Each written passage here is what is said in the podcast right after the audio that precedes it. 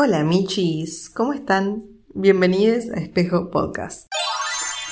En este primer encuentro me gustaría contarles un poquitito de lo que va a tratar este proyecto, pero antes que nada me presento, soy Luer de Rosa y soy geminiana. Si sos una persona escéptica y en este momento estás queriendo irte de acá porque estás diciendo, pa, esta ENSA ya empezó a hablar de astrología y yo ni idea, quédate, que va a haber mucho contenido para vos también. Porque entonces empiezo definiéndome con esta palabra que incluye un gran paquete de códigos que mucha gente va a poder interpretar. Porque hoy en día la astrología, como tantas otras disciplinas, atraviesan mi día en su cotidiano y además porque soy muy nerd de lo simbólico. Es más rápido decir que soy geminiana, eh, pero bueno, también soy profesora de artes plásticas, directora de arte, escenógrafa, fotógrafa, escritora, ilustradora y bruja, o sea, gemiana.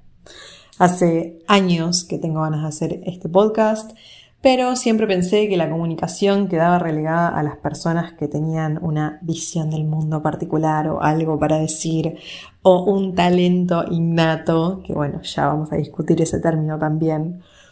Así que bueno, tuvo que venir una pandemia mundial a casi gritarme al oído que no se acabona y que me anime a hacer este podcast. Así que acá estoy, muy manija de compartir este espejo con todos ustedes. Vamos a estar abordando temas sobre astrología, tarot, feminismos, sexualidad, arte, espiritualidad, movimientos sociales, ecologismo, tabúes, bah, una banda.